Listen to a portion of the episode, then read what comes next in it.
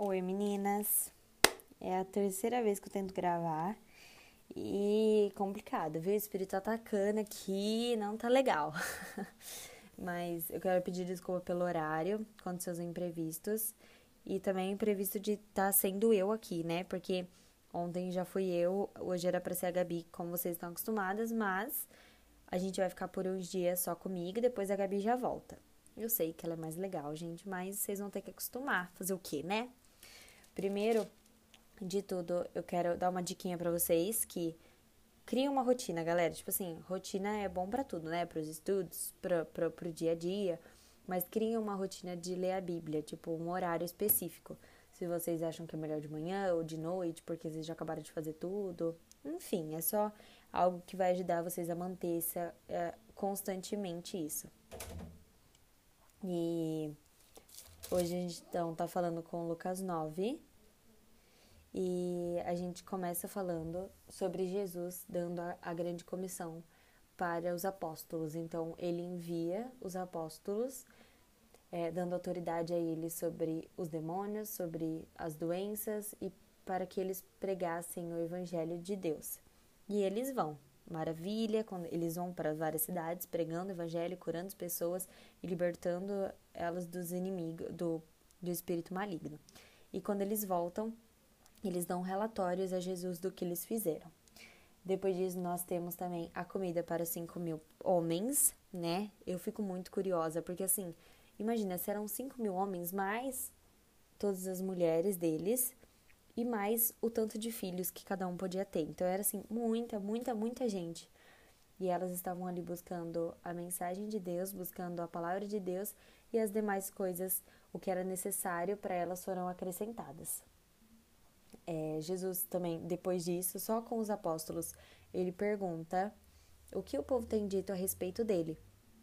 E aí os discípulos falam que ou que tu és João Batista, ou que eres Elias, ou que eres Moisés. E aí, depois de tirar da mente dos apóstolos tudo aquilo que eles ouviam as pessoas dizer sobre quem ele era, Jesus pergunta quem eles pensavam que Jesus era. E aí com a mente limpa, Pedro fala que tu és o Messias de Deus. E aí Jesus pede para que Pedro guarde segredo disso, porque foi algo revelado pelo Espírito de Deus a ele, mas que não era para ser, não é para ser revelado ainda a, todos. Isso vai acontecer, né, com a vinda do Espírito Santo depois da do ressuscita depois que Jesus é ressuscitado. É, então, depois disso, Jesus fala um pouquinho sobre a vida deles, é, de como Jesus está no controle de tudo, e que eles devem se entregar totalmente e aniquilar suas vidas. Nós devemos aniquilar, né? nós devemos tomar essas palavras para nós e aniquilar totalmente a nossa vida e entregá-la ela a Cristo. Depois disso, a gente vê um episódio em que Jesus está totalmente em sua glória, com Elias e Moisés, e Pedro, em total falta de conhecimento, ele fala tipo, Jesus, é bom que nós fiquemos aqui. Jesus, ele não tá entendendo o que tá acontecendo. Eu até imagino a cara de Pedro, tipo, mó doidão, querendo arrumar algum jeito de agradar Jesus, e não era nada daquilo que estava acontecendo. É... Depois, no dia seguinte, um, um homem procura Jesus para que ele possa tirar o, o espírito maligno que se apossou do filho dele. E porque os discípulos não conseguiram fazer isso. E Jesus tira o, o espírito, mas ele fica muito irritado com essa geração de pouca fé, com essa geração que, que, que vê tanto, porque Jesus mostrou tanto e estava continuando a mostrar, e eles ainda não criam, eles ainda não tinham uma fé fortificada. Depois disso, os discípulos começam a, a, a brigar, vamos dizer assim, ter uma discussão. Como eles começaram a discutir sobre quem, qual deles era o maior. Então Jesus percebeu a importância que eles estavam dando para isso, pegou uma criança e declarou: Quem recebe uma dessas crianças, como eu estou fazendo agora, também recebe a mim.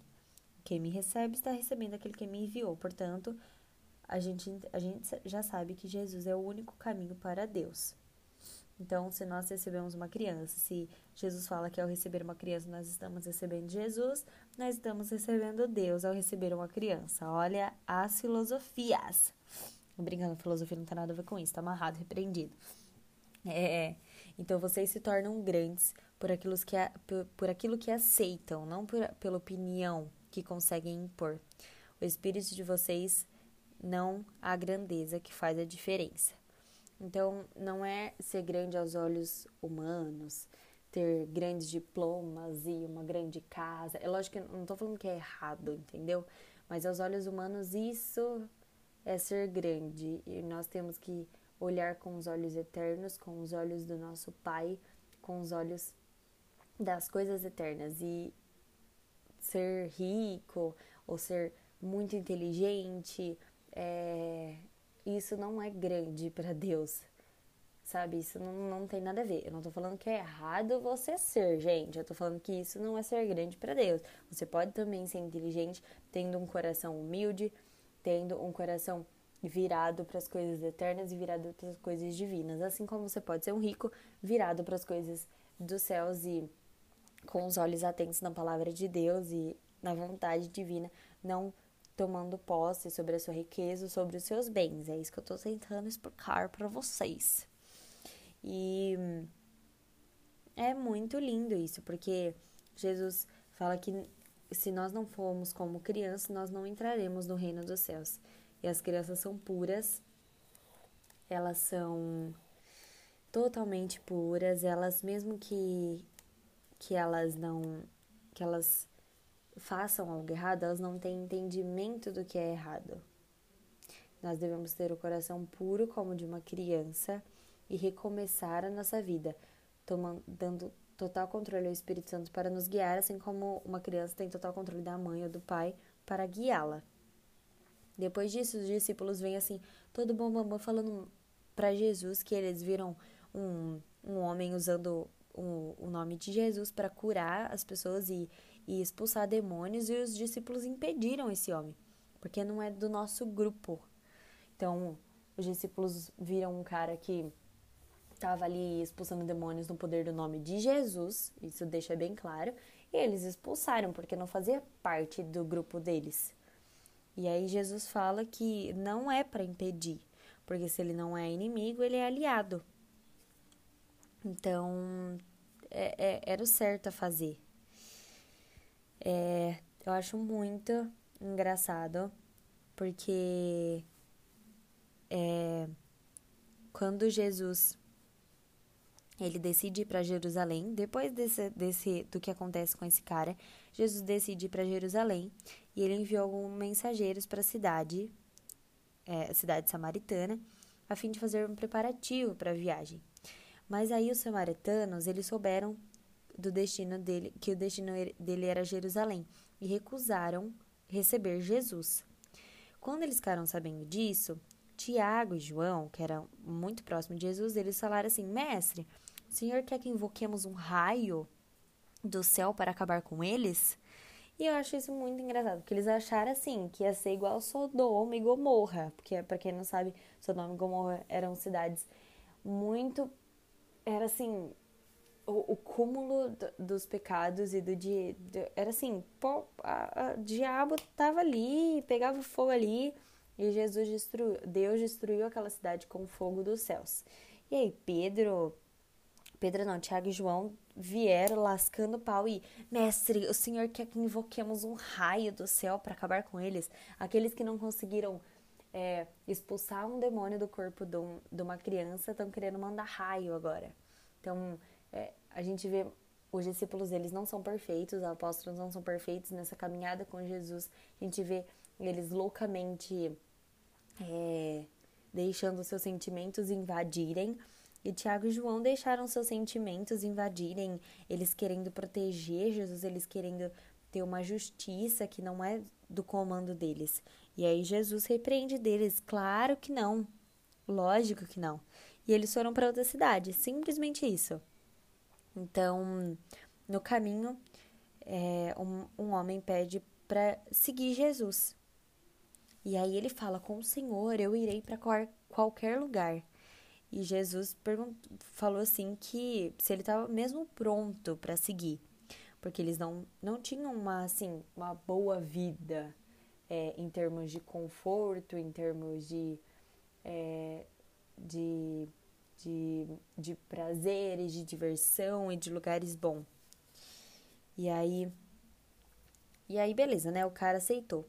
Aí se, na verdade, se Jesus falou que se você, se você estivesse pronto, era para seguir. E aí Jesus ficou, não, o homem falou, não, não, beleza. Eu só preciso de alguns dias, de alguns dias para mim acertar uma questão do sepultamento do meu pai, do meu pai. E para quem não sabe, naquela época, quando o pai morria, é, tinha que, que deixar a herança, tipo assim, ó, a herança ficava pro filho mais velho. Se o filho mais velho não comparecia, ficava pro outro filho mais velho. então, se esse cara não comparecesse, ele ia perder a herança. E ele tá aqui demonstra a preocupação que esse cara tinha com o dinheiro. A preocupação com esse cara ainda tinha em bens materiais, em, em como isso ainda estava em primeiro lugar do que seguir totalmente a Jesus. E Jesus sabia disso, por isso que ele deu aquela provocada, né? E aí Jesus fala as coisas mais importantes primeiro, a prioridade é a vida, não a morte. A vida é urgente, anuncia o reino de Deus. Aí o outro cara que pediu também para seguir Jesus, ele falou assim: "Eu tô pronto para seguir o Senhor, mas antes preciso acertar as coisas lá em casa". e aí Jesus fica tipo assim, sem adiantamentos, querido. Que isso? Você fala que quer me seguir, depois vai volta para casa. Então não tem essa. Eu acho isso muito maravilhoso porque nós devemos é, seguir totalmente a Cristo, sem dar uma, uma flertada com o dinheiro, dar uma flertada com, com os princípios é, do mundo. Isso é muito sério e nós devemos levar muito a sério. Não dá para nós namorarmos. Namorarmos é um, fica estranho, né? Nós termos um relacionamento com o Espírito Santo e flertar com coisas que não convêm dele muito incrível. Ai, meninas, é o capítulo de hoje já acabou e amanhã nós temos mais. Aí eu quero orar com vocês antes da gente acabar. E vamos lá. Pai querido, eu quero te agradecer por esse momento, por esse momento em que nós podemos buscar a tua palavra, em que nós somos livres para te conhecer e para te amar da maneira certa que a cada dia nossos corações possam estar mais famintos e sedentos pela tua palavra, que o Espírito de Deus venha nos guiar para que nós venhamos te conhecer e te conhecendo nós possamos te amar mais e da maneira correta. Em nome de Jesus, que os nossos corações venham estar servindo a Ti a todos os momentos e que nós venhamos estar preparadas para falar do Teu amor, para falar do Teu reino em todos os momentos da nossa vida. Que na, na nossa casa, mesmo nesse momento em que não está havendo muitas coisas, nós estamos é, presas em um lugar que o Senhor possa nos usar na nossa família, por meio dos nossos, é, das nossas redes sociais, por meio dos nossos amigos, que em nome de Jesus nós venhamos continuar a prevalecer na tua graça, prevalecer na tua palavra, te conhecendo e te buscando cada dia mais. Em nome de Jesus, eu peço para que o Senhor venha abençoar a vida de cada menina que está escutando isso agora a vida da família delas, que o Senhor possa dar saúde, proteger e livrar de todo mal, Pai. Em nome de Jesus, amém. É isso, meninas. Um beijo para todas. Peraí que meu celular tá coisou aqui a senha. Mas é um beijo, fiquem com Deus. E amanhã a gente conversa mais, tá bom? Beijo, beijo, beijo, beijo. Oi, meninas. É, bom dia, ou boa tarde, ou boa noite para quem tá ouvindo isso. Eu não sei que hora vocês vão ouvir, mas eu estou aqui de novo para nós falarmos um pouco de Lucas 10. E Lucas 10 é um capítulo muito importante que requer muita atenção, tem muita coisa para a gente absorver aqui. Então, que quando vocês forem ler ou vocês já leram, prestem muita atenção em todos, né? Mas assim, bastante atenção nesse. E aqui Jesus envia de novo os seus discípulos para para irem e pregarem o reino de Deus e curarem as pessoas e expulsarem os demônios das cidades. E é muito importante porque Jesus aqui ele pede para que os discípulos orem para que Deus levante mais trabalhadores, porque a colheita é muito grande. E nós devemos orar para isso ainda hoje, porque a colheita é enorme, tem muito trabalho, mas são poucos os trabalhadores. São poucos aqueles que estão realmente é, dispostos a se entregar totalmente e fazer com que a vida deles seja para glorificar o reino de Deus. Hum, é muito legal porque aqui, depois de falar um pouco com os discípulos de como eles deviam se portar, Jesus fala sobre as cidades daquela época que estavam vendo as maravilhas de Cristo, que estavam vendo o poder que Jesus tinha e ainda não estavam se rendendo. Jesus compara essa cidade com Sodoma, que é uma cidade lá do Antigo Testamento e que havia muito pecado, muita corrupção. E Jesus fala que até Sodoma, se eles tivessem tido a oportunidade de ver os milagres de Jesus, eles teriam se arrependido. E essas cidades que estão vendo, estão podendo ver, não, não estão se arrependendo. Então, é muito importante a gente entender que muitas vezes nós temos a oportunidade de estar tão imerso na, na glória de Deus, estar tão absorto nessa, nesse poder divino e nós preferimos por vontade própria não, não ver, não entender, não buscar ainda mais, diferentemente de povos que estão presos em suas culturas. Por exemplo, deixa eu pensar em alguma aqui, é, o islamismo. Tem uma, é uma cidade específica onde não entra não, não, não pode ter ninguém que não seja do Islã. E então aquele povo, eles estão presos em uma cultura, em uma religião, e eles não têm acesso à, à mensagem de Deus e à, à mensagem daquilo que nós podemos ter. E nós que estamos, que estamos aqui livres, muitas vezes decidimos por vontade não buscar ou não entender. Isso é muito forte. Mas é, Jesus também fala a eles, declara sobre a vida deles que quem estiver rejeitando aqueles que Jesus enviou estará rejeitando a Jesus. E quem rejeita Jesus, rejeita também ao Pai, porque não tem como ir ao Pai senão pelo Filho. Quando depois que Jesus enviou os discípulos, eles vêm todos felizes, tipo, Senhor, até os demônios estão se submetendo ao seu nome. Eles vêm maravilhados contar isso a Jesus. E aí Jesus fica tipo, gente, eu sei, eu vi Satanás cair, não foi como um raio. Tudo assim, eu sei, já vi tudo. acho muito engraçada essa parte. Mas Jesus fala a eles que ninguém é, que, é, que não há que o, poder, o, real, o real poder não está na autoridade que eles têm sobre o mal, mas sim na autoridade e na presença de Deus que está com eles. Isso continua com a gente até hoje, não é o quanto nós conhecemos da Bíblia, ou não é a nossa espiritualidade que vai é, é, medir o tamanho, que poder que nós temos, mas é, é Deus que, que tem todo esse poder Ele nos entrega da forma que ele acha necessária. Uh, ai, nossa, que sono. e então é para que a gente possa se alegrar no que Deus faz por nós, não no que nós fazemos por Deus. Então, nossa, mas eu fiz isso, mas eu fiz aquilo, não, não adianta nada. Não, não tem nem a importância. É aquilo que Deus fez por nós.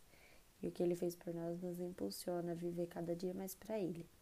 Então, depois disso, Jesus fica cheio do Espírito Santo e ele sente uma alegria enorme.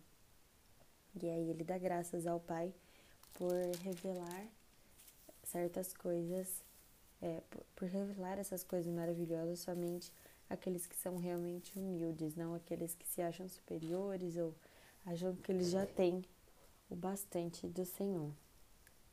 Hum, é, depois disso, um mestre religioso, ele vai lá para testar Jesus. E aí ele pergunta ao mestre o que era necessário para ter vida eterna. E aí Jesus pergunta assim, o que o que está na Bíblia, né? O que ele leu. Jesus sabia que ele era um mestre religioso, sabia que ele tinha conhecimento da palavra. Então perguntou, mas o que você leu, o que você acha disso? E aqui Jesus, nós vemos de novo Jesus sempre respondendo com, com perguntas para desafiar o nosso próprio espírito. E aí o homem responde que é para nós amarmos o Senhor com toda a nossa paixão, a nossa fé, a nossa inteligência, toda a nossa força e também amar o próximo. Aí Jesus fica tipo, é isso aí, faça isso e você será salvo. O homem querendo mais, querendo testar Jesus, pergunta, mas como eu vou saber quem é o próximo? E é aí que Jesus conta a história do samaritano que foi roubado e deixado ali na, na estrada. E ali passou um sacerdote, passou um levita, e eles não deram atenção. Mas aí passou o samaritano, e ele se aproximou do ferido, e o samaritano era um povo que não, não se conectava com, com os judeus, que eram quem Jesus era na época, é, como ele vem encarnado, né? Jesus era judeu e os samaritanos ali, eles não, não se encontravam, eles não, não tinham relações. Por isso até que nós vamos ver em João a, a mulher do poço, né? A mulher samaritana que encontra Jesus e ela fala, tipo, Jesus, eu não posso te dar água porque eu sou uma samaritana. Então Jesus pega esse samaritano para mostrar que não, não é um determinado tipo de povo, não é uma determinada coisa que você faz, mas é a, a é a forma como você obedece a palavra de Deus. Mesmo ele sendo. Ah, ah que chora. Ele sendo um samaritano, é, ele foi lá e ajudou o próximo, independente de quem ele era. E aí, para acabar esse capítulo de Lucas, nós vamos ver a história de Marta e Maria, as duas irmãs, que Maria, ela se sentou aos pés de Jesus e ficou ali maravilhada, escutando a palavra dele, enquanto Marta estava preocupada com as coisas terrenas, com as coisas que não importavam, com as coisas que, que não tinham valor espiritual. Não quer dizer que nós não tenhamos que lavar louça e fazer comida. É que é, eles estavam ali em um momento onde Jesus estava na casa delas, elas tinham o privilégio de estar com Cristo de poder escutar ele de perto, enquanto Maria decidiu escolher a coisa mais importante, escolher a coisa mais maravilhosa. Marta ficou preocupada em, em ai meu Deus, ai meu Deus. E não, a, a palavra não fala que Marta estava preocupada em servi-lo. Ela estava preocupada com os afazeres na cozinha. Então é diferente. Muitas vezes eu, eu pensava, nossa, Senhor Jesus, mas ela tá ali, né? Ela tá servindo o Senhor, ela tá ela tá fazendo as coisas da casa para te servir, mas não fala em nenhum momento que ela tava é, preocupada em como servir a Jesus. Ela estava preocupada com os afazeres da cozinha. E quantas vezes nós aquietamos o Espírito Santo para porque nós temos muitos afazeres e o tempo está passando, Espírito Santo, vamos, vamos, eu não posso ouvir agora, eu não posso parar agora, eu não posso conversar agora. E a gente vai só silenciando o Espírito Santo, porque ele é uma pessoa muito sensível. Isso é muito perigoso para a nossa vida espiritual. Não tem como nós termos uma vida espiritual sem ele. Mas aí nós acabamos o capítulo de hoje. E aí eu já eu vou enviar para vocês. E eu não sei que hora que vocês vão estar ouvindo. Uh, hoje agora é bem de manhã. Deixa eu ver que horas são. Agora são 6 e 10 e eu quero declarar sobre a vida de cada uma um dia maravilhoso, um dia cheio da presença de Deus, que vocês possam seguir os mandamentos de Cristo e é, ser como Ele quer que nós sejamos aqui na terra, na casa de vocês, com os pais, com os irmãos de vocês. Façam a diferença, busquem a palavra de Deus e vamos orar, galera. Pai querido, obrigado por mais um dia que nós possa, podemos estar aqui diante da tua palavra. Obrigada a você, Espírito Santo, por ser quem tu és e por nos amar como nós somos. Obrigado porque sem você nós não poderíamos escutar, entender a palavra de Deus e estudar mais sobre ela. Que em nome de Jesus nós possamos ter conhecimento e mais fome cada dia mais de quem o Senhor é. Em nome de Jesus, abençoe a nossa família. Nós oramos por todos aqueles que estão doentes, por todos aqueles que estão enfermos, declarando cura, declarando renovo no espírito, em nome de Jesus. Que o Senhor possa invadir os hospitais da nossa nação, os hospitais de todo mundo, levando a cura, levando o teu poder, pelo poder do teu nome, Pai. Em nome de Jesus, amém. É isso, meninas. Beijos. Fiquem com Deus.